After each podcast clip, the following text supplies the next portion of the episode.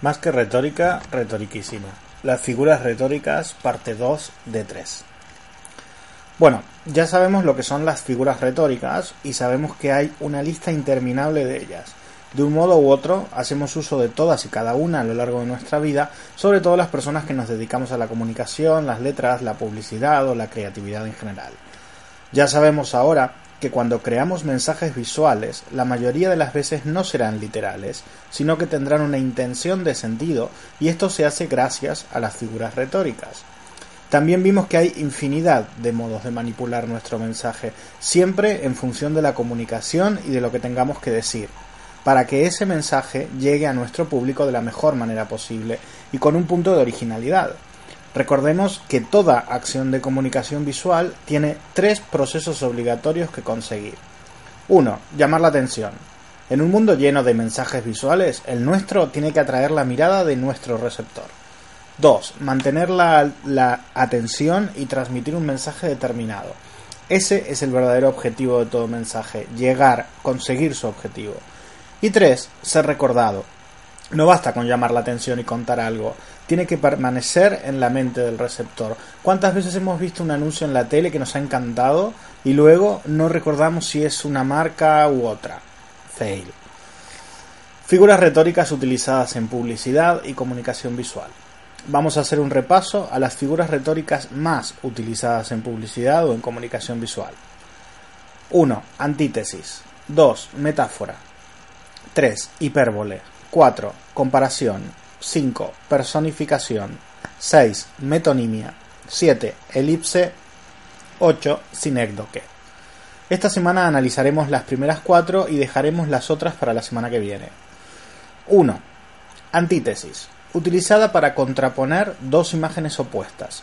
Se entiende como la contraposición de dos imágenes opuestas con sentidos o ideas opuestas, o bien una oposición a nivel formal. Ejemplos. Es tan corto el amor y es tan largo el olvido. Pablo Neruda. Yo lloro cuando tú cantas.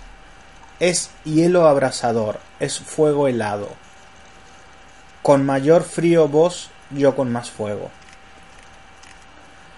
2. Metáfora. Consiste en sustituir la forma habitual de representación a un personaje o a un objeto por otras formas visuales de eludir a ese personaje o a ese objeto. Ejemplos. Tus ojos son dos luceros. Tus dientes, perlas de tu boca. Dientes de perla, cabellos rubios de oro. El blanco algodón que surca el cielo. 3. Hipérbole. Consiste en una exageración de la representación visual del tamaño de los personajes y los objetos, de manera que a mirada del espectador se concentre en el objeto. Alteración exagerada e intencional de la realidad que se quiere representar la hipérbole tiene con fin conseguir una mayor expresividad. Ejemplos. Eres más lento que una tortuga. Tienes tanta hambre que es capaz de comerse una ballena. Te llamaré un millón de veces. Tienes un corazón tan grande que no te cabe en el pecho. 4. Comparación. Consiste en la semejanza establecida entre dos elementos, de modo que el receptor pueda atribuir ciertas características al objeto publicitado consiste en comparar en un término real con otro imaginario que se le asemeje en alguna cualidad. Su estructura contiene los adverbios como, cual o similares. Ejemplo, eres duro como el acero. Hoy he dormido como un bebé. Es manso como un corderillo. Sus ojos azules como el cielo. Hasta aquí las primeras cuatro de la lista. Espero os hayan gustado. Os animo a enviarme comentarios o al Facebook o a Imaginación comunicación visual o al grupo de Facebook de comunicación visual 2.0, ejemplos que conozcáis o veáis por ahí, si se corresponden con alguna de estas figuras o las que veremos la semana que viene. Venga, animaros y vamos a crear una buena base de datos de figuras retóricas. Os dejo un vídeo ilustrativo con una gran cantidad de ejemplos más. Hasta la semana que viene. Figuras retóricas en comerciales de la tele.